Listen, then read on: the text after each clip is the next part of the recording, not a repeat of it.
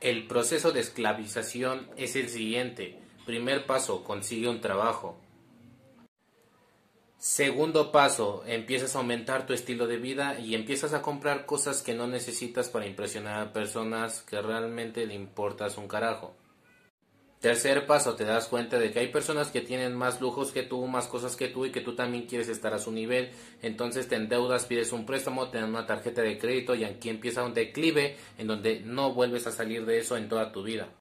Cuarto paso, ahora ya no estás viviendo, estás sobreviviendo porque tus gastos mensuales ya están ocupados, los lujos que te tienes que dar ya están ocupados y solo trabajas para sobrevivir y para pagar gastos en lo que ya invertiste o realmente ni siquiera aún puedes terminarlo de pagar, ya lo tienes y ya se depreció su valor.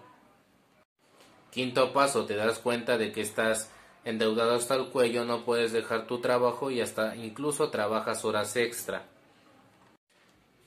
Sexto paso, el excesivo consumo hace que te mantengas con tus gastos al tope, no tengas ahorros y siempre estés trabajando para seguir consumiendo más. Paso número 7. Tu trabajo, tu estilo de vida y todo te han esclavizado para que tú nunca puedas dejar el trabajo en el que estás y tienes un estilo de vida que mantener y nunca puedas salir de este círculo vicioso llamado carrera de la rata. Si quieres salir de este círculo vicioso, empieza a seguirme en mis redes sociales y te hablaré con honestidad el paso a paso, el cómo tienes que hacer las cosas para que empieces a tomar acción y mejorar tu control financiero.